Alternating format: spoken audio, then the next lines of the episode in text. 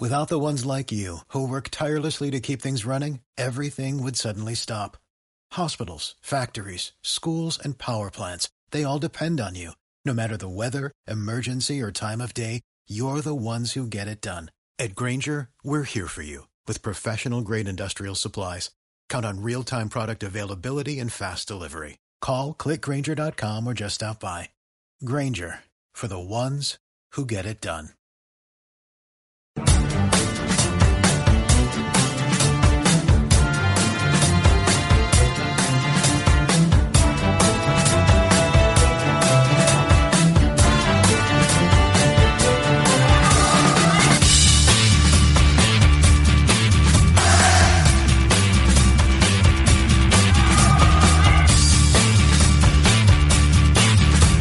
Comienza Bed and Breakfast con Aitor Alexandre y Pablo Manteca.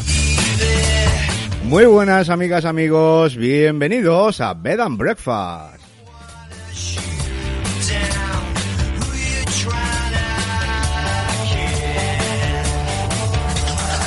Comienza el tercer programa de nuestra tercera temporada.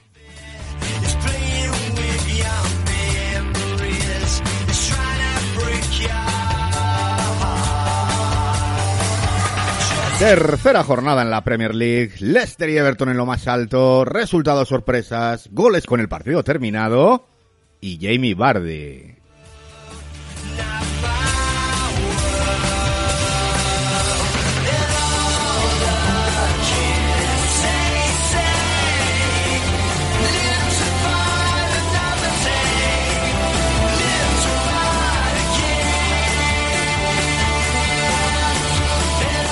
Saludamos, como no, control técnico, Fernando Tejerina, muy buenas. Hola, muy buenas, Aitor, ¿qué tal estás? Pues muy bien, con mucha emoción de este fin de semana, ¿eh? ha habido de todo. Ni tanto, vaya emoción, vaya jornada plagada de sorpresas, de locura, incluso con un partido decidido ya con el tiempo cu- cumplido, el que abrió la jornada ni más ni menos. ¿Cómo me dejó mal en Twitter? Sí, pero no a ti sola, unos cuantos, ¿eh? Ha habido un carrusel de tweets O sea, eliminados. no, yo no lo eliminé porque digo, no, no lo voy a eliminar, Bueno, tío, oye, está. siempre te queda la opción de autocitarte. No, es lo que no, entonces, y puse, la madre que me parió.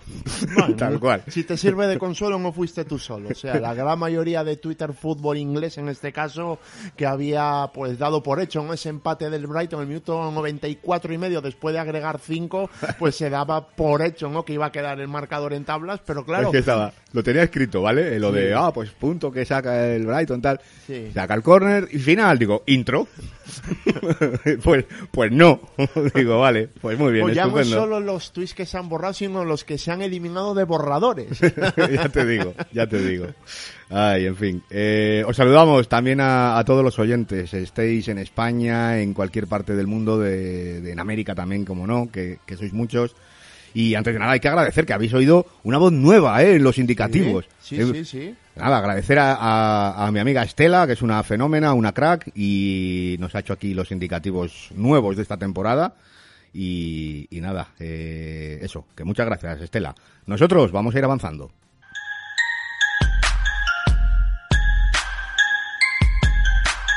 Síguenos en redes sociales. Encuéntranos en Facebook, página de Bed and Breakfast, Twitter e Instagram, arroba BIB barra baja fútbol.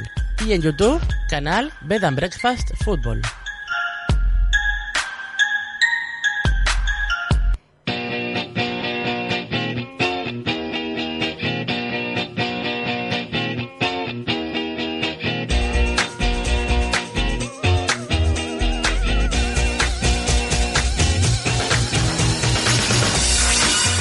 Vamos a entrar en materia, vamos a hacer el repaso numérico a lo que ha dado de sí esta tercera jornada, tanto a nivel de resultados como en la tabla clasificatoria.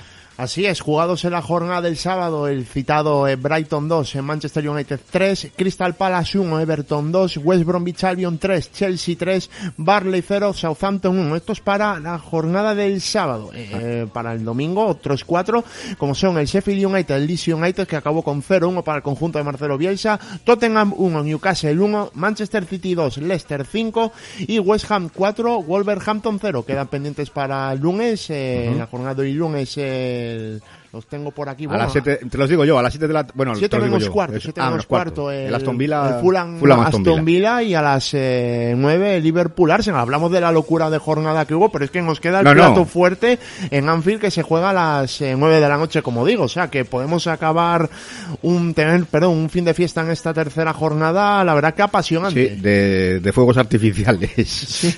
la tabla a- antes de que se jueguen esos dos partidos. Así es, eh, líder el Leicester con nueve puntos, los mismos que el Everton, eh, que ocupa la segunda posición. Eh, tercero tenemos al Arsenal con un partido menos, eh, con seis puntos, igual que el Liverpool. Así que puede que haya un cambio en el liderato en función del ganador del partido y la diferencia de goles con la que lo haga.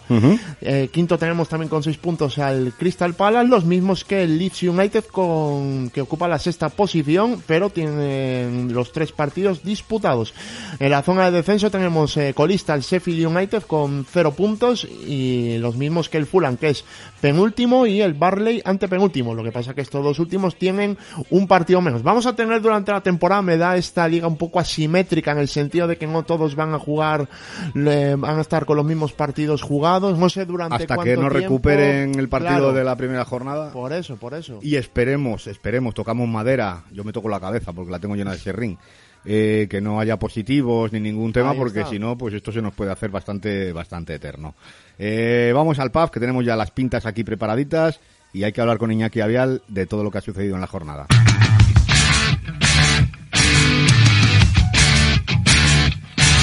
El pub de Upton Park. Y entramos en nuestro, en nuestro pub, eh, como hemos dicho ya que teníamos un invitado de lujo hoy, teníamos a, a Iñaki María Vial, que ya le tenemos por ahí. Iñaki, muy buenas, bienvenido de nuevo a Bed and Breakfast.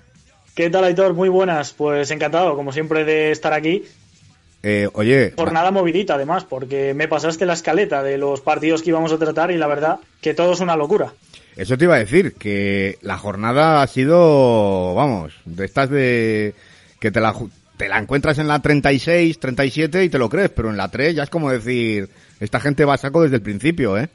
Sí, sí, totalmente. Es que hemos visto además partidos con un patrón de juego muy similar, porque hemos visto a los favoritos o al, a los equipos del Big Six tener que proponer muchísimo con posesiones altísimas, con los rivales muy replegados atrás, incluso utilizando el mismo sistema eh, 4-5-1, 5-4-1, con dos líneas muy juntas en campo propio, ya te digo, y con muchísima determinación a la hora de atacar, y han sufrido todos muchísimo, y precisamente de los del Big Six de los que vamos a hablar, el único que ha ganado ha sido el Manchester United, que precisamente se enfrentaba al Brighton, que es el único de los rivales que no cumplía estas características de ser más defensivo.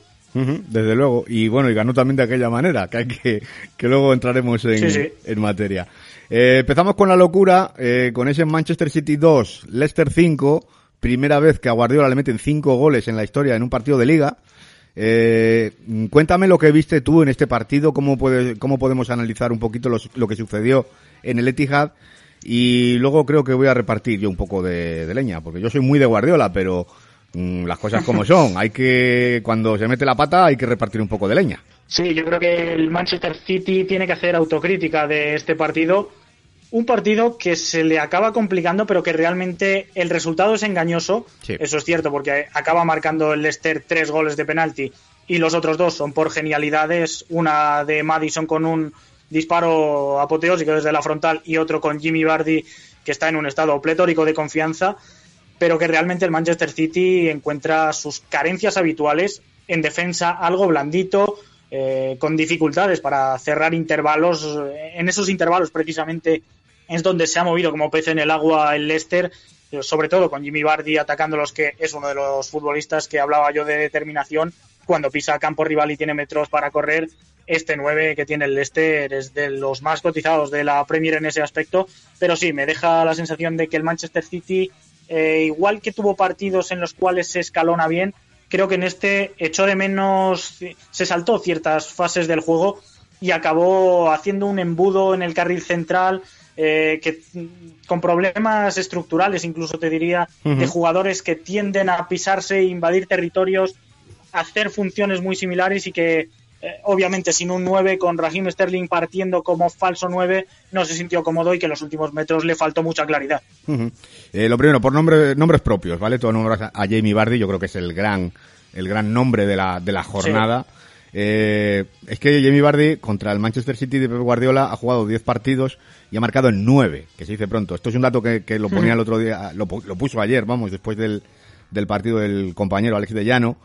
Y es el jugador que más ha marcado, lógicamente, al, al equipo Sky Blue eh, con, con, con, con Pep Guardiola en el banquillo, ¿no? Y hay que decir que ha marcado 37 goles ante el Big Six, que se dice pronto, 10 contra el Arsenal, y 7 contra el Liverpool, bueno, en fin, eh, que el chico lo de, lo de, lo de meter el agua en casa a los grandes, eh, desde luego que se le da bien. Y ya respecto al partido en sí, lo primero, yo creo que hay que darle mucho mérito al Leicester, porque eh, hasta que hasta que el hasta que el partido no se desmorona del todo, eh, el City, no sé si coincidirás conmigo, no estaba jugando mal. Sea, se adelanta en el, en el marcador, un golazo auténtico de Riyad Mahrez.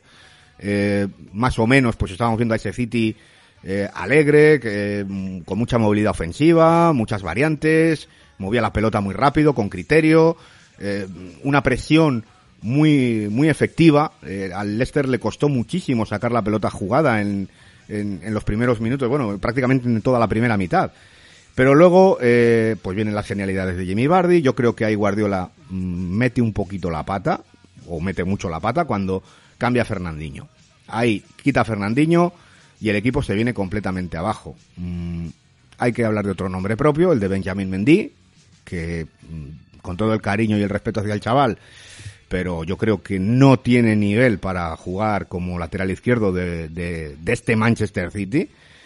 Y el equipo se viene abajo y a partir de ahí ya sí que sí que el cuadro de, de Guardiola es mm, prácticamente un, un, guiñapo en manos de, de, de un Leicester que, que, estaba tremendo. Pero vamos no sé si tú lo viste igual en ese sentido no de que el Leicester realmente eh, hay que darle mucho más mérito hay que hablar yo creo más del Leicester eh, de, del buen Leicester que del mal Manchester City porque mm, ya digo que el Manchester City no es que haga un partido de estos de decir buah vaya tracan quemado Sí, totalmente. El Leicester, es que si vemos las fases del juego, el Leicester es superior en todas. A la hora de defender en campo propio es mejor, mm. a la hora de correr hacia atrás es mejor casi por demérito del Manchester City. Sí. Desplegándose al ataque, al contraataque, eh, bueno, hay sin ninguna duda el Leicester también y a la hora de atacar en posicional, el Leicester no lo vimos prácticamente, pero el Manchester City, lo que es estar asentado en campo rival, eh, había mecanismos para llevar el balón ahí, pero poca claridad en los últimos metros, como te he dicho, y sí, lectura bastante similar a la que has hecho. Yo te añado el matiz de que Benjamin Mendy me parece un buen lateral que tiene quizá nivel para eh, un equipo de estas características, pero es que, eh, o mejor dicho, para un equipo de esta entidad, pero las características del Manchester City creo que no se adaptan a lo que vimos en Mónaco.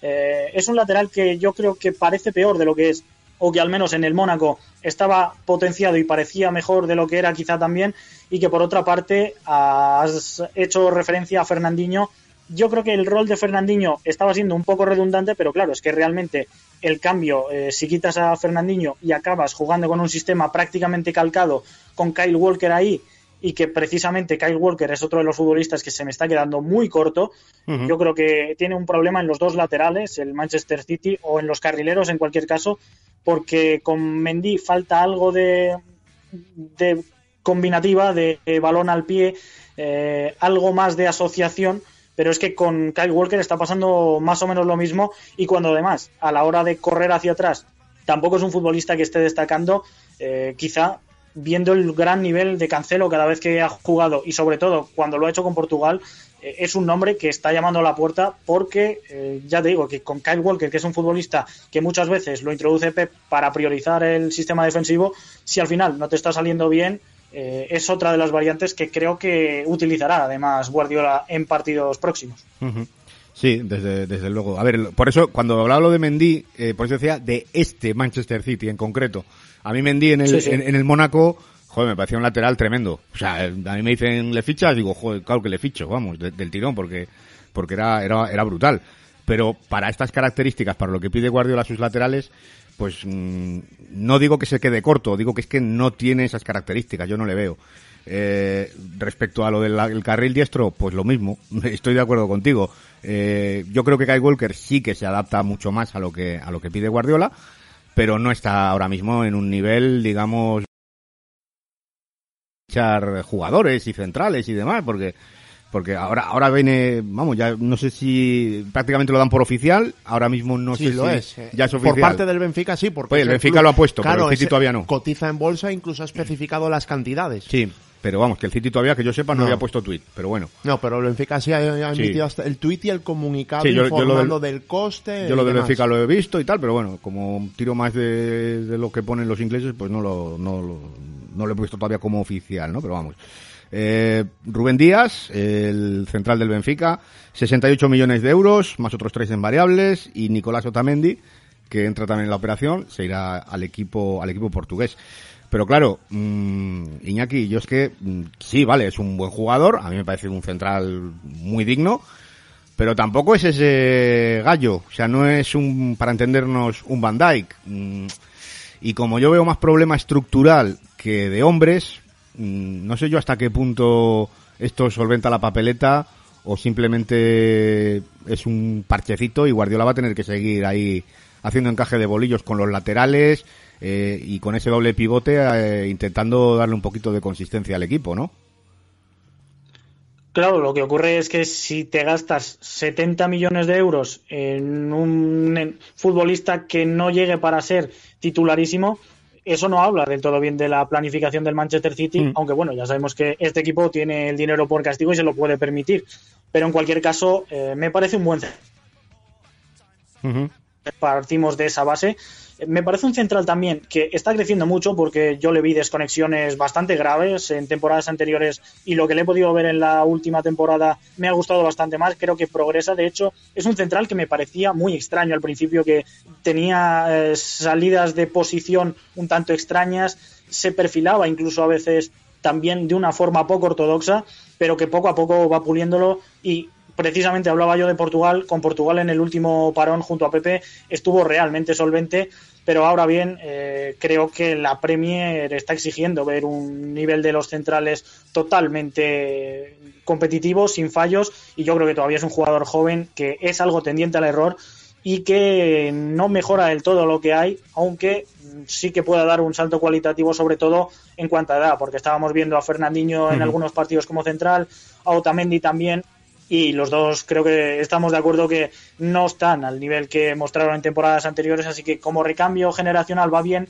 como parche puede que también, pero como central jerarca, lo que tú has dicho de ser un Dijk, eh, quizá viese más si a Koundé que ha, ha sonado, creo que estaba más hecho y que Rubén Díaz pues eh, es un perfil 2.0 en el sentido de que te sale algo más barato que tiene proyección, pero que a corto plazo yo creo que tampoco es el futbolista que le va a dar ese salto cualitativo definitivo a la zaga del Manchester City. Sí, no, y lo que está claro es que con, el dinero que, se están gastando en cualquier defensa, eh, alguien se va a quedar fuera, porque Nathan aquí ha costado casi 50 millones, eh, la, Laporte también fueron 50 y pico, 60, este hombre ahora casi 70. Hombre, puedes poner a, a qué de lateral izquierdo, aunque es algo que yo no vea, eh, ni con mucho. Y por cierto, Teje, hablando de laterales izquierdos, ahora aquí podríamos hacer la demagogia pura y dura, eh, de decir, claro, es que se queda con Mendy y largaron a Angeliño. No, no, Eh, nada, tampoco, Ojo, tampoco. ojo, eh, yo me hubiera, yo te digo personalmente, Sí, sí, me hubiera sí. quedado con Angeliño. Pero hay que especificar pero determinadas cosas. Eso, es que Angeliño, mm, Es y que- tú lo controlas mejor, sí. Angeliño es un, es un pepinazo de lateral izquierdo, pero de carrilero, jugando con, con defensa de tres. Efectivamente, es que se habló mucho en el partido frente al Wolverhampton que pues está a punto de empatar el partido gracias a las acciones por banda derecha, izquierda del Manchester Sí. City y leí una oleada de tweets diciendo de que pues que igual mejor hubiera venido Angeliño. Y claro, ahí no tuve más remedio que escribir Claro. un tweet diciendo, vale, Angeliño quizá mejoraría un poquito los problemas estructurales en el lateral izquierdo, pero claro, juega en un contexto muy particular que son la de tres centrales, tiene libertad absoluta en el carril izquierdo, Mm. incluso Nagelsmann cuando jugó con una defensa de cuatro en determinadas circunstancias, el español hizo aguas por ese costado. Claro. Y hasta lo criticó públicamente de que en labores defensivas es un jugador que dejaba mucho que desear, por lo tanto yo no creo que en este Manchester City City jugando con defensa de cuatro y lo que se le pide a un lateral que, es, que rinda en las dos posiciones del campo, tanto ofensiva como defensivamente, creo que estaríamos en unos problemas muy parecidos porque lo habéis comentado tanto tú, Aitor, como Iñaki, que es un problema más estructural que de nombres. Sí. Es así. Sí, a mí que me parece que es un problema ya de, de eso, de, de, de la concepción del, del juego. Y respecto al central, me parece bastante extraño que hayan decidido apostar por este jugador portugués. Yo no tengo el gusto de conocerle, no sé si será bueno, malo, Yo lo he regular, visto poquito, pero, ¿eh? no lo he visto mucho. pero me sí- ha interesado a raíz de tal y, y he visto alguna cosilla. sí y, que, hombre, me, sí que me extraña. está bien, el- es bueno, pero... pero Sí que me extraña, Hitor, este precio, ¿no? De 71 millones, contando las variables, cuando se hablaba de una presunta oferta, habrá que ver la veracidad del asunto, por Cundé, un central bastante más hecho, con un año donde se ha consagrado en Sevilla, por una cantidad bastante inferior, 55, es decir, que llama bastante la atención. supongo, quiero suponer, porque estos no engañan, o sea, si van a por alguien van con la pasta Sí, por sí, delante. sí. Quiero suponer que eran 55 y quizá había muchas variables para llegar a esos 70. Es que igual con esta cantidad fija, sí Ten se hubieran llevado también- a eh, o, que, o, que igual tam- o que igual tampoco querían a Otamendi. Porque también Podría Otamendi ser, entraba. claro, entraba en la operación, o sí. sea, es Otamendi entraba sí o sí. Sí, Entonces, claro, Sí, a Sevilla Sevilla dice, igual, mira, a Monchi en particular dices, mira, Dice, va a ser que no. Que no, ¿sabes? Entonces...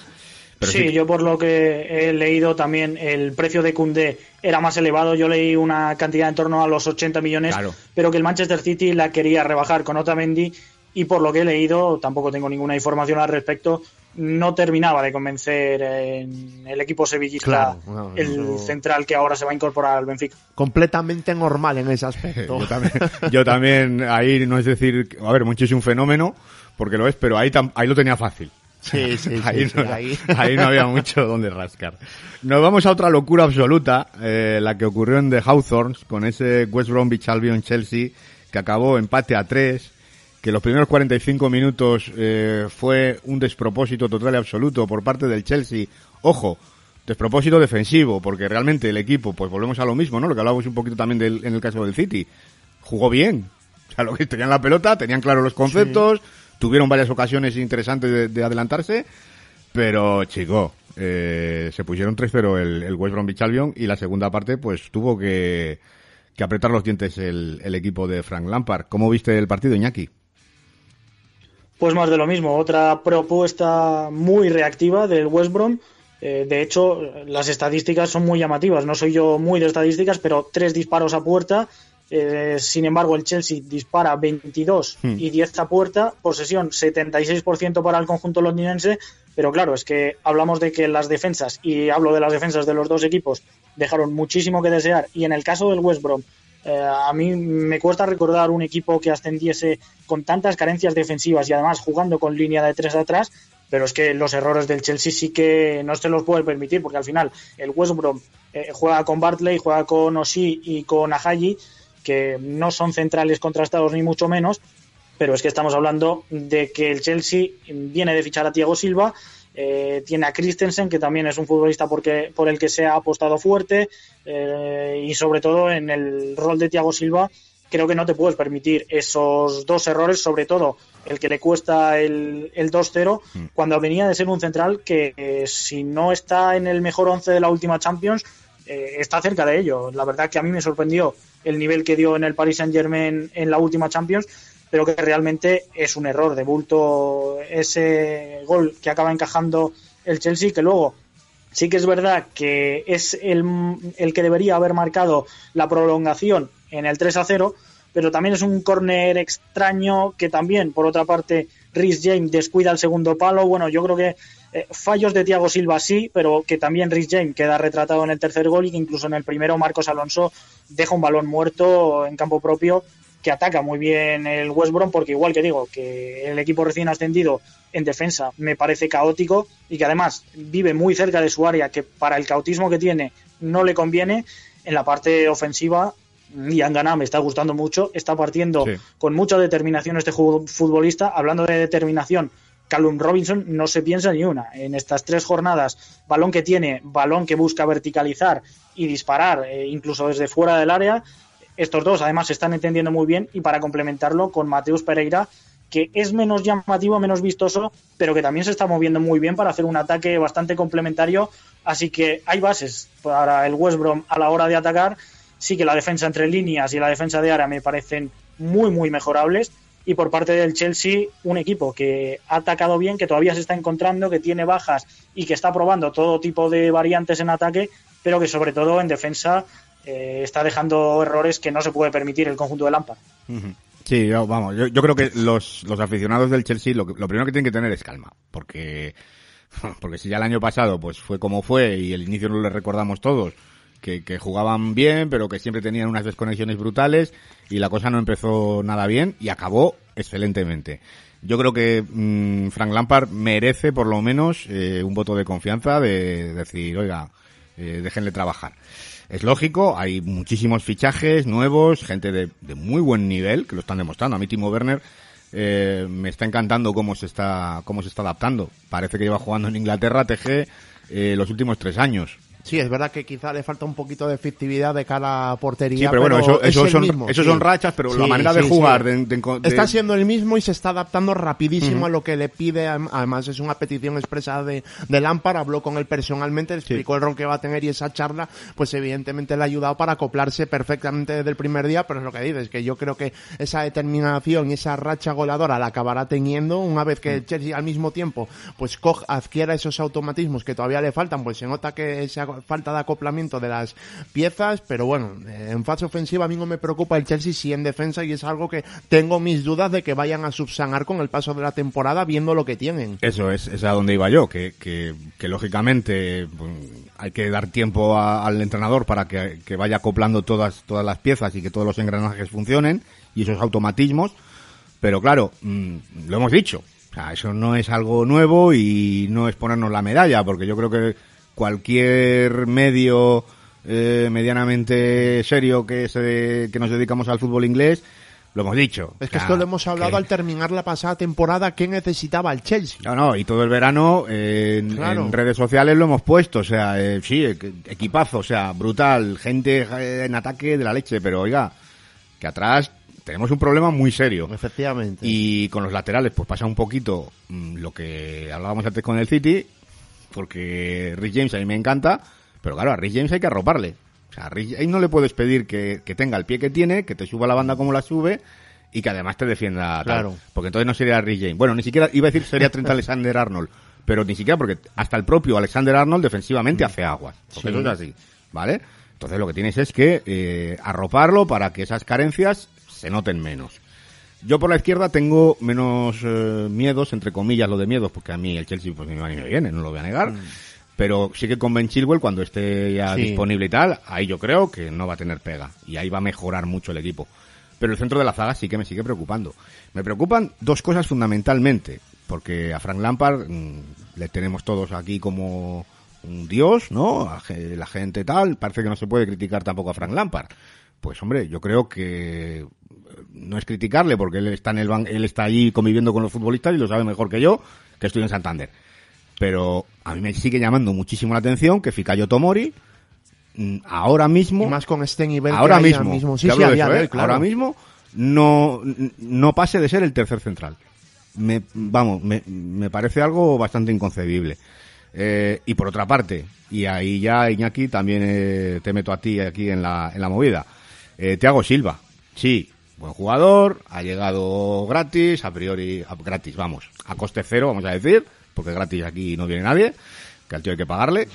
claro, eh, pero claro, eh, esto, este entramado defensivo sigue haciendo aguas y a mí, durante todo el verano, cuando le fichan, vamos, todo el verano, cuando le fichan y demás, yo digo que sí, que me parece un buen jugador, pero a mí no me parece tampoco la solución. Digamos que es un caso, es que lo veo muy parecido también a lo del City, ¿no? Que fichas centrales, pero no fichas un central de decir, eh, mando en plaza. Eh, ¿Era la solución Thiago Silva para, para esta defensa, para este centro de la defensa del Chelsea? Pues yo aquí te voy a rebatir, Aitor, porque si dijéramos todos lo mismo sería muy aburrido. Yo creo que a corto plazo Thiago Silva era una muy buena opción porque hablamos de que el Chelsea es el equipo que está haciendo un mayor desembolso de los equipos de Inglaterra, o al menos hasta que el Manchester City no diga lo contrario fichando centrales, pero creo que el Chelsea ha fichado muy bien lo que necesitaba, ha fichado un Werner, un Havertz, eh, futbolistas que además son muy versátiles para delantera, de hecho eh, hay algo llamativo arriba y es que eh, los jugadores prácticamente han sido los mismos en todos los partidos, con un cambio más o menos, pero en estas tres jornadas no hemos visto nunca eh, la misma formación, es decir, hemos visto a Werner jugar por izquierda o jugar como nueve, a Havertz lo hemos visto jugar como media punta, como nueve o por derecha, y a Mason Mount lo hemos visto igualmente en las dos bandas o en la media punta. Esto es un recurso que no tiene ningún equipo a día de hoy. Quizá el Leipzig pueda tener esta flexibilidad, pero que realmente se ha fichado algo para construir un proyecto y me gusta mucho.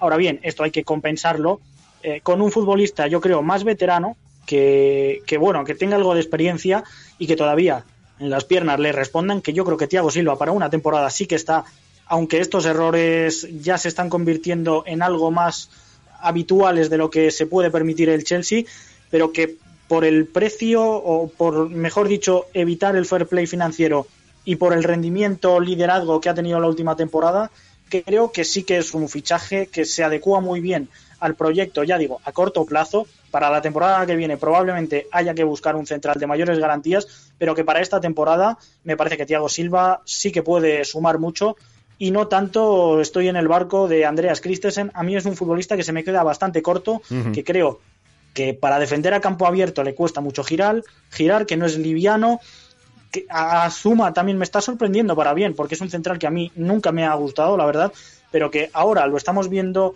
eh, crecer, madurar un poco más de lo que yo me esperaba, pero que en cualquier caso me parece que Tomori es más completo y que Tomori además eh, eh, le estamos viendo que tiene más determinación, menos errores y que incluso para construir a largo plazo yo creo que un futbolista que tiene el Chelsea así y más aún, según respondió la temporada pasada, debería de tener más continuidad de la que está teniendo y por último incluso vamos a ver qué rol tiene Azpilicueta porque sí que estamos viendo que dentro de la flexibilidad táctica y más allá de los cambios que hizo Lampard en la segunda mitad frente al West Brom, eh, está partiendo de la premisa de defender con línea de cuatro y si por derecha vemos a este Rhys James, que es lo que tú has dicho, que tiene muy buen pie, que sube muy bien, incluso que participa como un...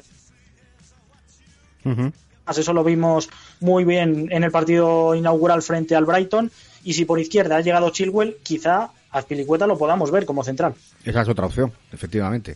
Eh, eh, antes de darte paso, Teje, que me pedías. No, para decir solo que, con lo de Christensen estoy totalmente de acuerdo. A mí es que no sé qué se le ve. Yo no, no lo siento, o sea, eh, y, y, algo tendrá el chico, porque, joder, Conte le ponía, le pone también Lampard, mm, algo tendrá. Pero a mí no es un central que, que le vean ni mucho menos para un Chelsea. Dale, Teje. Sí, un aspecto que quería destacar de Kai Havertz, no sé si habéis fijado, cuatro partidos, cuatro posiciones completamente diferentes. ¿Y en, cuál es en el que lo ha partido? Para sorpresa de nadie, las dos últimas partidos, en pues, de media punto de interior derecho a pierna cambiada. El primer partido cuando jugó contra el Brighton, eh, escoraba la banda derecha, me estaba llevando las manos a la cabeza. Ahí, me parecía un sacrilegio y en el segundo de falso 9 vamos a dejarlo en un me. Vamos a dejarlo en me un 5 un cinco y medio. Si fuesen las notas, un cinco y medio. Sí, demasiado generoso. Y se ha visto, sobre todo me parece que fue en el segundo gol ese toquecito que denota la calidad que ah. tiene llegando desde atrás, siendo más intervencionista, creando peligro. Ahí yo creo que espero que el Lampard empiece a apostar en esas dos posiciones, en media punto interior derecho a pierna cambiada, que es donde más rédito puede sacar, donde más participativo es y donde no se le va a ver tan intermitente como en los dos primeros partidos. La verdad es que, eh, y para cerrar ya el capítulo Chelsea, eh, bendito problema, ¿no? El que tiene Lampard, porque, joder, tiene muchísima gente para elegir, pero Iñaki también, claro, mm, te va a condicionar mucho a la hora de jugar, ¿no? Porque tener a un tipo como Havertz, si juegas con tres en el centro del campo, pues los otros dos tienen que ser un poquito más, digamos, eh, no defensivos, pero pero que, con, que compensen un poco, más Posicionales, claro, Ya, te, ya te cuarta el que no puedas tirar también a lo mejor de de alguien como Mason Mount también en el interior, por ejemplo. Eh, si juegas, si, si, optas por la media punta, pues ya tienes que meter un doble pivote, 4-2-3-1. Eh, no sé, mm, ya digo que, bendito problema porque, jo, tengo a Havertz, no sé dónde ponerle.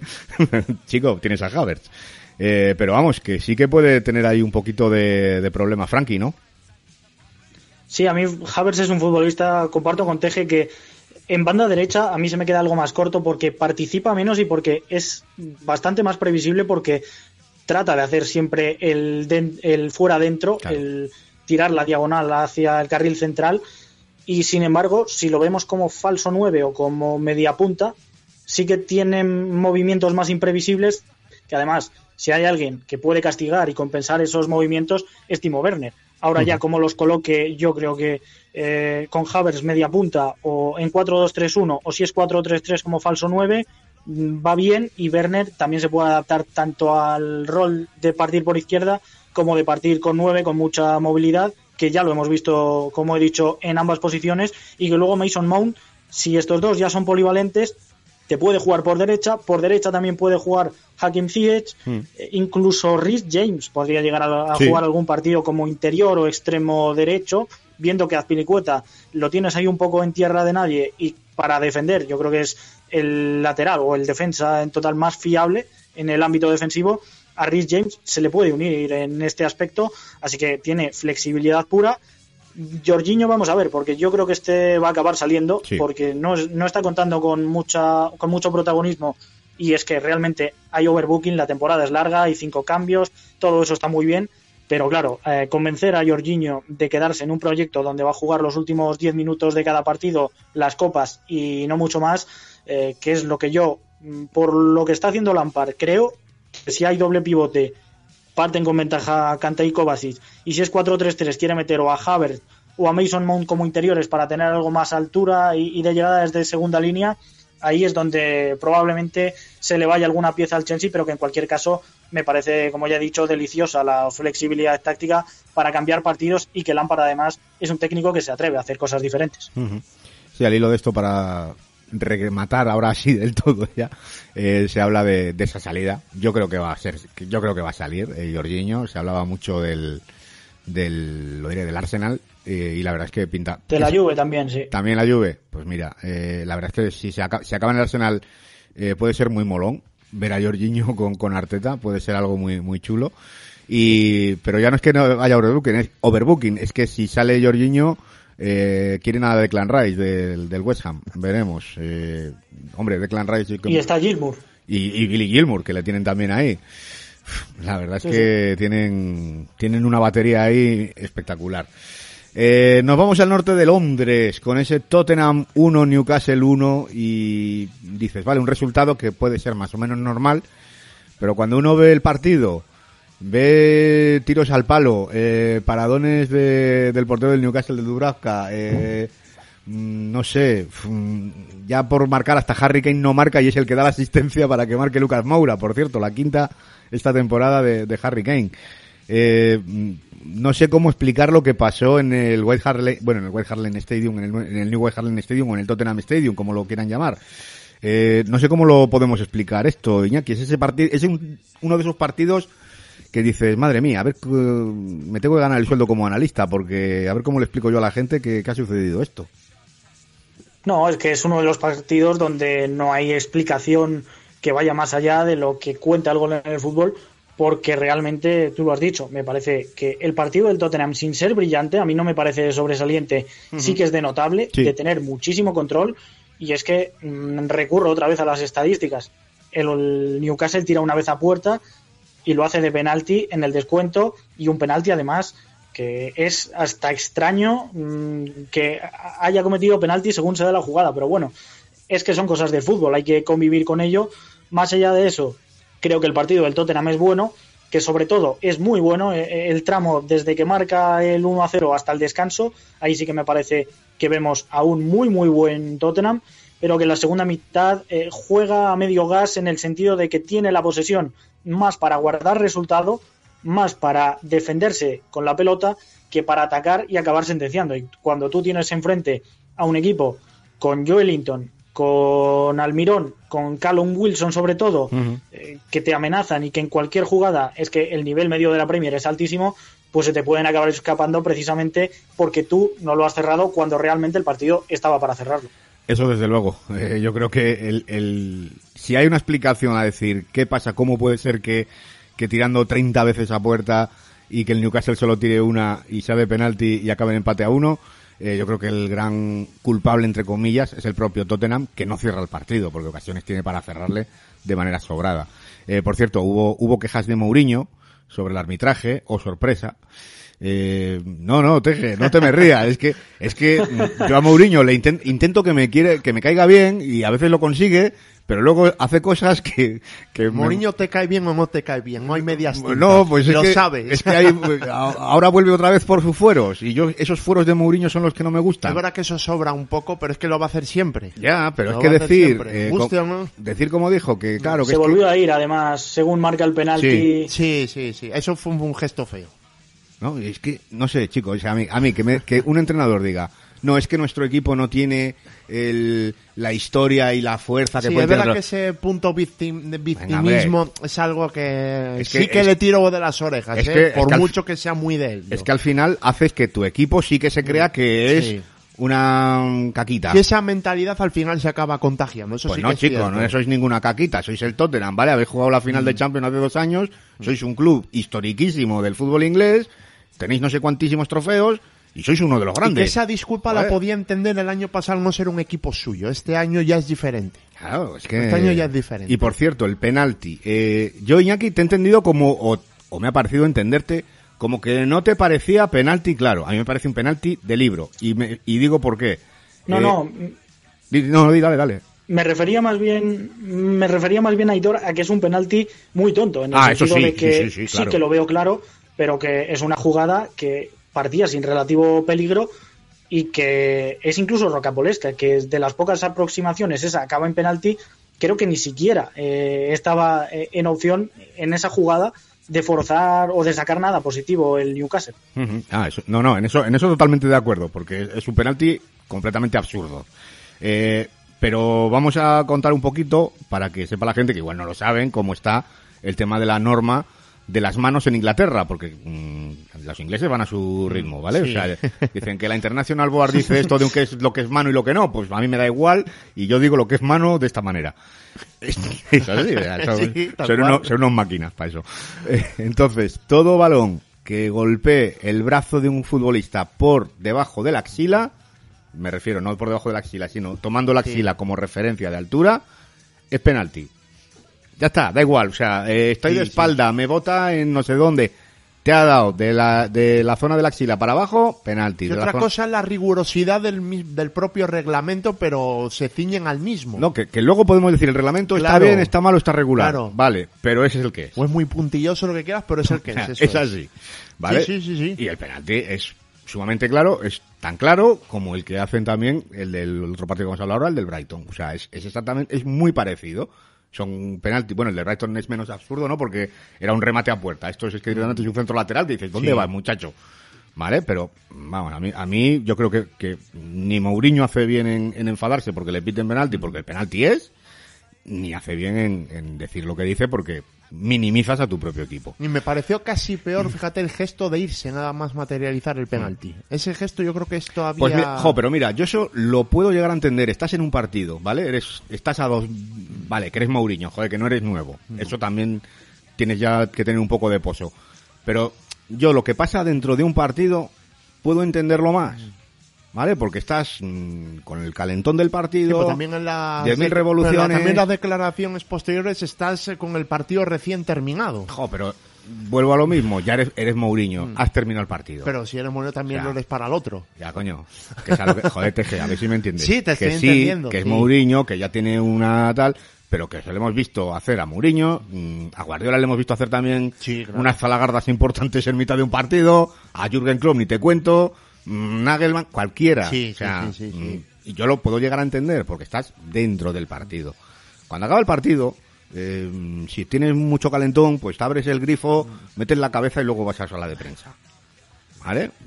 Yo creo que ya tienen, tienen una edad para saber y, un- y- y muchos partidos encima para saber lo que, lo que está bien y lo que no. Y más Mourinho que sabe perfectamente lo que dice cuando lo dice. Hombre, claro, no lo Claro, apuntas sin ir. claro, eso, claro, vamos eso a ver. es- eh, en ese aspecto estamos de acuerdo que es de Special One, porque se maneja El como. tío sabe, sabe, sabe, sabe a lo que va. Sea, y por eso a mí me parece que, que se equivoca. Pero bueno, oye, que ya está. Eh, vamos a ir cerrando con ese... Joder. Brighton 2, Manchester United 3.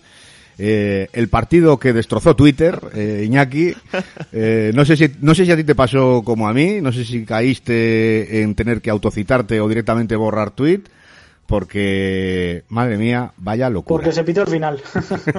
sí, sí, es que realmente primero se pita al final con 2-2 y acaba ganando el Manchester United con un penalti yo la verdad estaba ya, es cierto, estaba narrando el tweet y, lo tuve que cambiar radicalmente porque claro, la lectura es que el Manchester United acaba ganando un partido que no me gusta a mí decir eh, eso de que gana un partido que no merece, hmm. pero bueno, es que realmente eh, no sé cómo se define, sino un partido en el cual el Brighton dispara cinco veces al palo hmm.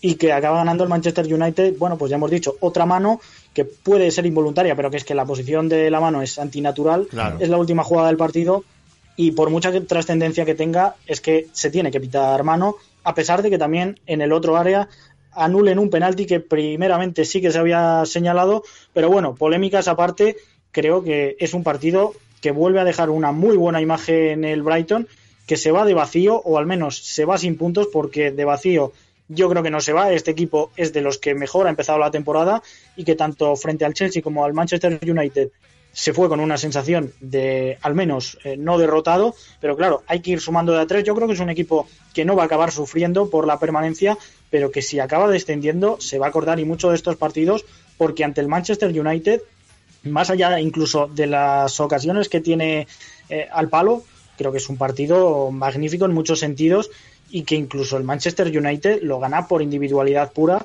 Vemos una jugada en el, en el 2-1 de Rashford que es absolutamente brillante, que sienta dos veces a Ben White, creo que es, y que luego pues te encuentras con el penalti que es otra acción puntual. Eh, bueno, es que es otro de esos partidos donde no se puede explicar a través del fútbol lo que pasó, porque realmente el Brighton hizo muchas cosas bien, hizo incluso más cosas mejor que el Manchester United, pero que cuando en un lado tienes a Mopé, a Connolly y a Trossard y en el otro tienes a Martial, Rashford, Greenwood, Bruno Fernández, pues acaba cayendo la balanza de tu lado. Trossard debió acabar soñando esa noche con, con palos por todos los lados, porque, o sea, eh, fue, fue una, una cosa, vamos, increíble. A mí el Brighton me está sorprendiendo muchísimo, me está encantando, o sea, no me esperaba yo una, una propuesta tan atractiva por parte de Graham Potter que se está, se está mostrando o consolidando, porque ya se venía, ya se le, ya se le conoce, ¿no? Pero se está consolidando como uno de esos técnicos llamados a, a dirigir equipos no sé si de los más grandes, pero equipos mm, importantes, ¿eh, Sí, sin duda. Aparte, de estar totalmente de acuerdo. A mí contra el Chelsea ya me gustó mucho, o sea, incluso fue dominador contra el Newcastle, dio todo un recital, incluso sentenciando el partido de bien pronto. Y aquí es que al Manchester United, es lo que decía aquí antes, no sé si hasta qué punto se puede calificar como justo o injusto, pero ha sido no, a ver, claramente... justo, justo ha metido tres. Claro. Ha metido tres y el otro dos, o sea, justo es. Lo que pasa que en, siendo dos partidos, hablo por los del Chelsea y los del Manchester United, los errores le han penalizado, porque sí, que hablamos del penalti absurdo, pero es que a mí lo grave me parece que Maguire estuviera solo casi en el área pequeña, hmm. que es lo que propicia el penalti, claro. Un tío que es capaz de rematarte una piedra que cae de una avalancha, pues imagínate en una jugada con el partido ya casi a punto de acabarse, ¿no? Hmm. Que era lo más lógico. En un córner, pues ¿a dónde vas a apuntar a sacarlo? A Maguire. A Maguire, que... Spitfire, como decía yo. Spitfire Maguire.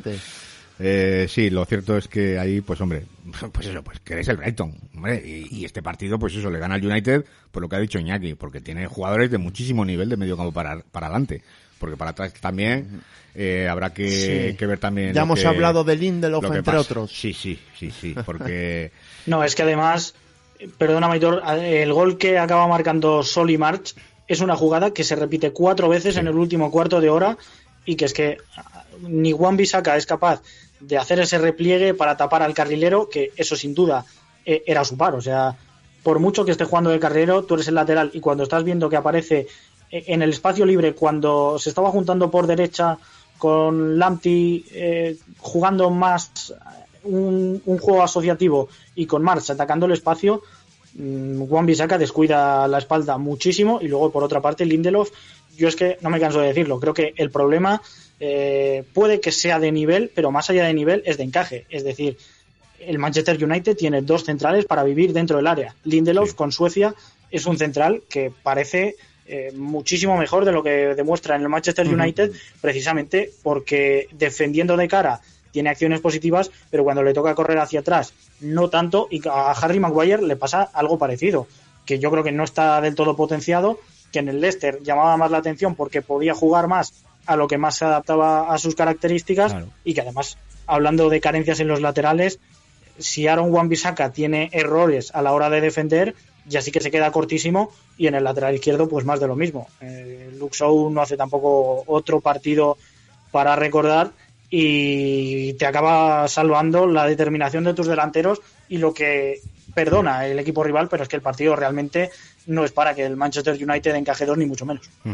Oye, antes hablábamos también, hoy es un día de hablar mucho de los fallos defensivos, porque ha sido lo que ha marcado claramente la, la jornada. Sí, sí. Y de los grandes, pues estamos sacando constantemente de los grandes, de los del Big Six, de, pues eso, fallos defensivos, fallos en el, eh, o bien en la concepción o en, o en jugadores por, por su nivel. Eh, yo te pregunto, mm, ¿es el United el que genera más dudas de todos? Porque quizá en el Chelsea, eh, yo, yo te contesto para mojarme yo también, para mí sí, es el que genera más dudas. Porque, por ejemplo, en el caso del, del Chelsea tenemos claro que Mm, ese equipo con otro central de jerarquía funcionaría bien. En el City, pues también con un, con otro central de más fuerza o con un lateral izquierdo de más nivel, posiblemente también mejoraría la situación. Eh, pero claro, en el, en el United, aparte de esos errores defensivos, eh, y de, y de tener unos centrales que quizá no se ajustan del todo a lo que, a lo que pide Ole Gunnar Solskjaer, luego en ataque, pues vemos eh, que o Bruno está o el equipo mmm, no acaba de funcionar. Que Rashford es una, es una maravilla, pero no acaba de superar esa intermitencia de que te hace tres partidos buenos, dos en los que no aparece. Eh, no sé, a mí, a mí es el de los grandes el que más dudas me está generando. No sé cómo lo ves tú. El tramo final de temporada, la verdad, eh, el sprint final o incluso desde que volvió del parón, diría, es de los equipos más convincentes del Big Six en Inglaterra sí. y que incluso en, en Europa League eh, le acaba eliminando el Sevilla, pero bueno, que compite en todo momento y hace una muy buena competición también. Sin embargo, el tramo inicial de temporada destapa también lo que es este equipo. Un equipo que a la contra le ha hecho sufrir una barbaridad el Crystal Palace y que a la hora de defender más cerca de su área, el Brighton también. Entonces, eh, vamos a ver cómo acaba gestionando esto el Manchester United yo creo que este equipo defendió bastante bien el tramo final de la temporada pasada con unos nombres que realmente estaban rindiendo por encima de sus posibilidades o prácticamente al 100% de lo que pueden llegar a dar, pero que eso le puede jugar en contra porque el equipo ha aprovechado una ocasión de mercado trayendo a Donny Van de Beek, pero es que Donny Van de Beek lo estamos viendo entrar en las segundas partes porque es un futbolista que ya tiene. Bruno Fernández y Van de Beek son de un perfil bastante similar, pisan zonas también muy parecidas. A mí Van de Beek creo que puede jugar donde Pogba, pero que pierde la idiosincrasia del futbolista holandés y que al final, pues traer un futbolista que sí, que es muy bueno y vamos, la gente que me conozca sabe que me vuelve loco Van de Beek, mm. pero realmente el Manchester United necesita, necesitaba y necesita fichar otras cosas y esas otras cosas van atrás. Yo creo que en esto sí que estoy de acuerdo contigo, por mucho que traigas un futbolista, un nombre, creo que puede dar un salto cualitativo, pero es que tampoco hablaríamos de que se terminasen los problemas del Manchester United, que también yo creo que son un tanto más estructurales y que aunque Harry Maguire sí que puede tener un techo más alto, las otras piezas de la defensa a mí se me quedan bastante cortas, sobre todo viendo que el objetivo del Manchester United debe ser meterse en Champions de nuevo o incluso discutirle la tercera plaza al Chelsea y que a día de hoy yo diría que el Chelsea está por encima y que el Tottenham, vamos a ver, ¿eh? porque sí. el Tottenham es otro de los que se ha reforzado bastante mejor y en posiciones que sí que es. el mm. Tottenham ha mejorado posiciones que demandaba y que el Manchester United año tras año sigue siendo su gran debe en los mercados. Uh -huh. Tejea, para rematar esto ya, que tú también te tienes que mojar, venga. Sí, bueno, me genera dudas en todos los apartados como hemos hablado a principio de temporada. En defensa, desde luego que junto a Chelsea, Manchester City en general, pues es que falta, bueno, más que problemas de piezas, ese tema estructural, eso yo creo que coincidimos todos, pero luego además, eh, cuando tiene el balón es el, yo creo que el equipo del, al menos del top 6, porque ya hemos visto que el Tottenham con Mourinho algo han mejorado el ataque posicional, sí. pero el Manchester United le hemos visto claramente que Está estancado tiene, está, estancado. Y Van de Beek a mí me, me, genera dudas en ese aspecto porque yo creo que dentro de la escuela Ajax era el futbolista un poquito más diferente en ese sentido. Rompía más entrando en segunda línea como llegador y aquí no sé yo hasta qué punto puede ejercer bien ese rol. Así que yo creo que es algo que le va a costar frente a equipos que se le vayan a cerrar, que le vayan a plantear una propuesta de fútbol reactiva. No sé yo hasta qué punto eh, vamos a ver a un Manchester United que genere peligro y sea dominador, sepa dominar los partidos, mejor dicho. Yo creo que contra el top 6, fíjate, vamos a ver a una mejor versión por esa misma propuesta reactiva que no va a tener frente a estos rivales en teoría más pequeños. Pero por ejemplo eso, el Brighton de reactivo nada y le ha pegado un soberano meneo. Sí, sí, sí, por eso. Pues por eso hablamos de esos por eso me genera, Por eso digo lo de las dudas, porque dice, mm, vale, en los otros equipos lo tengo más o menos local, tenemos todos localizados donde están los, los puntos negros, pero es que en el United dices, mmm, joder, es que hay bastantes puntos negros, ¿eh?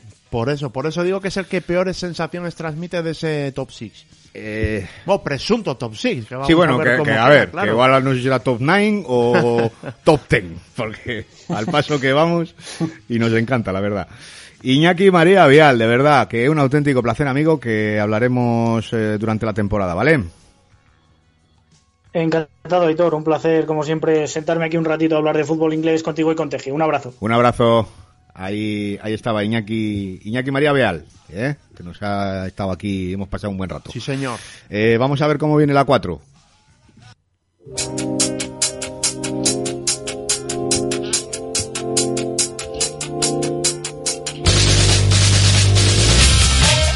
Cuéntame, Fernando Tejerina. Pues vamos con la cuarta jornada de la Premier League que tiene los siguientes partidos. Se abre la jornada el sábado a la una y media el Chelsea Crystal Palace, a las cuatro Everton Brighton, Leeds United a las seis y media y a las nueve de la noche Newcastle Barley.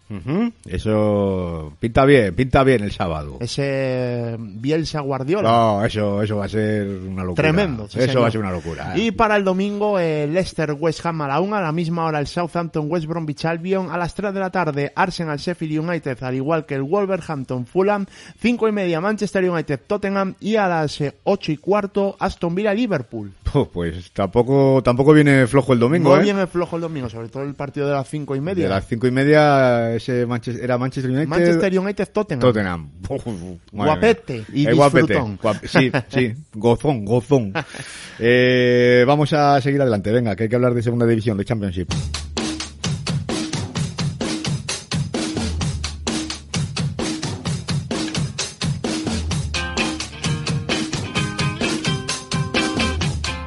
Intercity 2.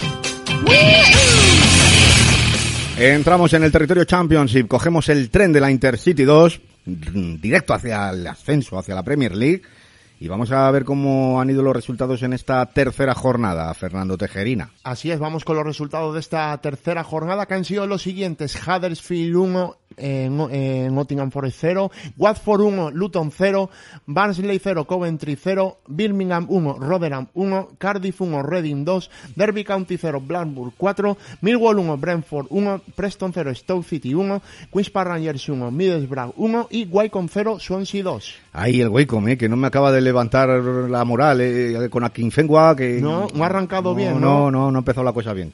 Y vamos, si te parece, con los eh, partidos de la jornada dominical para terminar esta jornada, que han sido Bristol City 2, Sheffield Wednesday 0 y Bournemouth 1, Norwich 0 para finiquitar la jornada. Ahí está. En la clasificación tenemos el líder al Reading con 9 puntos, los mismos que el Bristol City, que es segundo. Tercero el Swansea con siete puntos, los mismos que el Bournemouth y el Watford. Y sexto, cerrando la eh, clasificación, lo que se refiere al playoff, el Blackburn Rovers con seis puntos, los mismos que el Luton, que es séptimo. Y bajando a la zona de descenso, tenemos al Derby County vigésimo segundo con cero puntos, los mismos que el Wycombe. Y el Sheffield Wednesday, que sigue con menos ocho. Con menos ocho, ahí está es lo que es lo que toca que me llama la atención ¿eh? en el descenso ahí el Nottingham Forest se está complicando la vida pero bueno sí. Eh, Le salva ese menos 8 de... Sí, porque si no... Estaría en esa zona roja. Estaría, estaría ahí muy mal, muy mal. Eh, vamos a ver lo que ha dado de sí, que nos lo cuente bien ya en profundidad el gran Alberto Feal que tenemos por ahí. Alberto, muy buenas. Hola, Hitor, ¿qué tal? Muy buenas. Eh, abrimos nuestro repaso de la tercera jornada hablando de la victoria del Huddersfield frente al Nottingham Forest que decíamos ahora. Pues ese era el encuentro disputado en la tarde-noche del viernes y el que a su vez eh, se encargaría de abrir esta tercera jornada de liga en la Sky Bet Championship. Y en él pues eh, veíamos como con el solitario tanto, por cierto, de muy bella factura, obra de Fraser Campbell, los Terriers, dirigidos esta temporada por el español Carlos Corberán, conseguirían sus tres primeros puntos de la temporada a costa de un Forest que ha comenzado este nuevo curso totalmente a la deriva. Sin embargo, y a pesar de ello, los de Sabrina Mucci tuvieron las mejores ocasiones en la primera parte en el John Smith Stadium, con Ben Hammer haciendo dos atajadas cruciales, una de ellas a Sami Ameobi, la mejor de todo el encuentro. Este resultado deja a los de la Ribera del Tren, que han perdido sus tres primeros partidos de liga por primera vez desde 1954, dentro de las cuatro últimas posiciones y, como no, aumentan considerablemente la presión sobre el director técnico francés. Sí, no ha empezado nada bien, desde luego. Eh, y tuvimos un derby, quizá es de los menos conocidos fuera de las islas, pero que para ambas aficiones es muy importante. Hablamos del Watford Luton. Así es, casi 14 años y medio después, eso sí, sin la presencia de aficionados en las gradas por primera vez en la historia, Regresaba nuestro querido fútbol de las islas, se volvía a disputar el Bet Hertz Derby, una rivalidad histórica entre Hornets y Hatters. Encuentros estos, pues, eh, marcados por sus grandes atmósferas en el pasado y en donde no se veían las caras en partido oficial desde el pasado 9 de abril de 2006, cuando ambos conjuntos terminarían sellando un empate a unos, también en la misma categoría en la que militan actualmente, en la Championship. En el mediodía del pasado sábado, el brasileño João Pedro celebró con su gol de la victoria del Watford sobre el Luton sus recién cumplidos 19 años. Un partido en el cual deberían de haber ganado los de Vladimir Ivic con mucha más comodidad. Eh, por otra parte, el Swansea, que se impuso por cero goles a dos en su visita al Wycombe Wanderers. Habiendo reafirmado desde el principio su dominio en Adams Park, los de Steve Cooper tomaron la delantera cuando Andrea Yeu lograba batir a Ryan Alsop tras la magnífica asistencia de Jake Bidwell para luego duplicar la ventaja cuando el propio delantero ganés se convertiría en proveedor del gol de Jamal Lowe, encargado de llevar a efecto el segundo y definitivo tanto en favor del conjunto galés. El debut en la nueva categoría por parte del Wycombe no termina de arrancar de la manera más deseada. Recordemos, Aitor, que los Boys no han conseguido todavía puntuar en estas tres primeras jornadas de campeonato. Mm, sí, no, no han empezado bien los chicos del Wicom. Eh, nos vamos ahora a un empate sin goles, el que firmaron Barnsley y Coventry. Los Tykes consiguieron su primer punto de la temporada tras empatar sin goles en el Oakwell Stadium ante el Coventry City. Ambos equipos desperdiciaron varias ocasiones, con la más clara por parte del conjunto Sky Blue y en donde Leo Ostigar, a través de un gran cabezazo, estrelló el balón en el larguero. De todas formas, en la mayor parte del tiempo los porteros tuvieron poco que hacer durante prácticamente casi todo el encuentro. Eh, en Birmingham, otro empate y un nombre propio, Jeremy Vela. Jeremy Vela pasó de villano a héroe en una tremenda historia de dos penaltis prácticamente en las, en las postrimerías del encuentro disputado en St Andrews entre Birmingham y Rotherham.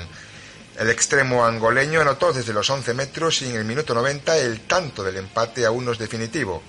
Tres antes, el propio Jeremy provocaría la pena fatídica con la que los Millers se adelantarían en el marcador por mediación de Kieran Sadlier. Antes de todo eso, retrocediendo hacia atrás en el tiempo, los Blues durante los primeros 20 minutos de partido lograron dominar intensamente a su rival, pero no pudieron hacer valer sus numerosas oportunidades para haber dejado sentenciado el choque. Eh, oye, y el Reading, que sigue líder, merced a su victoria por 1 a 2 en el Cardiff City Stadium. Sí, el equipo que ahora dirige Belko Paunovic se mantiene una semana más en la cima de la clasificación después de vencer a domicilio por la mínima al Cardiff. Es curioso porque ambos equipos eh, poseían récords con la idea o propósito de dejarlos claros. Por una parte, los Bluebirds no habían derrotado a los Royals en sus últimos nueve enfrentamientos en todas las competiciones mientras que el Reading llegó a esta cita después de haber ganado tan solo uno de sus últimos nueve partidos de liga fuera de casa en la capital galesa. El ex del Birmingham, Michael Morrison, inauguró, inaugurado el segundo tramo, anotó el 0 a 1. Algo más tarde, ya en el minuto 66, el ex de los Owls, el portugués Lucas Joao, hacía mover el marcador por segunda vez y ya nueva para la conclusión, Lee Tonlin maquillaba el resultado con el 1 a 2 definitivo. Eh, oye, Alberto, debacle total del Derby County ante el Blackburn Rovers, ¿eh? Así es, Aitor, eh, debacle total del Derby County que, atención, iguala sus peores registros en liga en 28 años. Bradley Johnson mm, regresó a la que fue su casa durante cuatro temporadas, pues eh, para inspirar a un Blackburn Rovers en un apabullante triunfo por 0 goles a 4, mostrándose inmensamente superior a los Rams. El veterano centrocampista que abandonó Derby en julio de 2019 anotó con dos tantos, destrozando a los de Flip Cocu, con Tiris Dolan y Adam Armstrong también encontrando la red. Es la primera vez desde el año 1992 que los de las Midlands del Este salen derrotados en sus tres primeros partidos, y la derrota podría haber sido más dura de no ser por David Marshall, quien evitó una goleada todavía más escandalosa. Vaya tela. Eh, nos vamos a hablar de una visita complicada la que tuvo el Brentford a Deden y ese empate final que sacó ante el Millwall. Aquí en Deden el penalti transformado por Ivan Tony, primero, primer tanto, perdón, en tres partidos del reciente fichaje procedente del Peterborough, le valió a los Bees para poder rescatar un punto de su visita al sureste de Londres, después de que Jet Wallace pues capitalizara el tremendo error de Pontus Jansson cuando tan solo se llevaban consumidos cuatro minutos pues para poner a los Lions por delante en el luminoso. Reparto de puntos en el duelo londinense, 1 a 1, resultado definitivo. Eh, cambiando, cambiando un poquito de tercio, eh, primera victoria del Stoke, que fue además ante el Preston. El gol del Lee Gregory en la primera parte fue suficiente para que los Potters aseguraran su primera victoria de la temporada en Deepdale ante un Preston que se quedó con 10 futbolistas desde el minuto 22 tras la expulsión de Thomas Barquisen con tarjeta roja directa. Sin duda, un desenlace que cambiaría por completo el rumbo del juego, así como el del encuentro. El equipo de Michael O'Neill intentó dejar cao a los Lily Whites al comienzo de la segunda mitad con Gregory cerca de conectar con un centro desde la derecha antes de que James McLean sacara una fenomenal intervención de Declan Root. Pero el marcador pues no se volvería a mover. Eh, otro empate, el que firmaron QPR y Middlesbrough. Así es, Héctor, eh, pues reparto de puntos, ¿no? En el Killian Prince Foundation Stadium, o lo que viene siendo lo mismo, al menos para mí, Loftus Road, entre QPR y Middlesbrough. Mejor debut imposible para Chuba Akpon, el delantero inglés que llegó a Teesside procedente del fútbol griego, en concreto del Pau Tesalónica, en donde permaneció durante dos temporadas, quien puso por delante al Boro a los 19 minutos de partido, ventaja que se encargaría de neutralizar tan solo nueve minutos más tarde Osalle Samuel. Un Osalle Samuel que se convertiría en una auténtica pesadilla para la defensa visitante durante el resto del partido.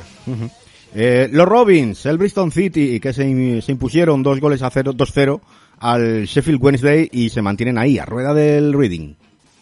Sí, ya en jornada dominical en Aston Gate, los Robins eh, se deshicieron de los Owls venciéndoles por dos tantos a cero y son los únicos que siguen la estela del Reading empatados a todo, nueve puntos, goles a favor seis y en contra uno.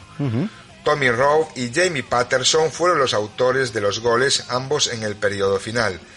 Debut inmejorable con tres victorias de tres para el que fue, el que fuese segundo de Lee, de Lee Johnson tanto en Oldham como ahora en Bristol, Dean Holden. Y cerramos el repaso hablando también del último partido de la jornada, un encuentro que la pasada temporada hubiera sido, se hubiera disputado en Premier League. Hablamos del Bournemouth Norwich. Efectivamente, en el encuentro que cerraba la jornada, el duelo del Vitality Stadium entre dos recién descendidos desde la Premier League como son Bournemouth y Norwich se saldó con victoria por la mínima en favor de los de Jason Tyndall. El solitario tanto en la primera parte del neerlandés ex del Brujas Arnaud Danjuma le valió al equipo de los Cherries para conseguir los tres puntos.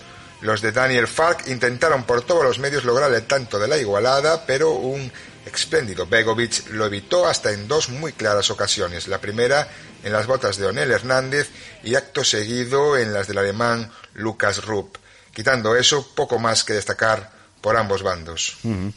Pues como siempre, un placer escucharte, Alberto. Hasta la próxima semana. Un abrazo, amigo.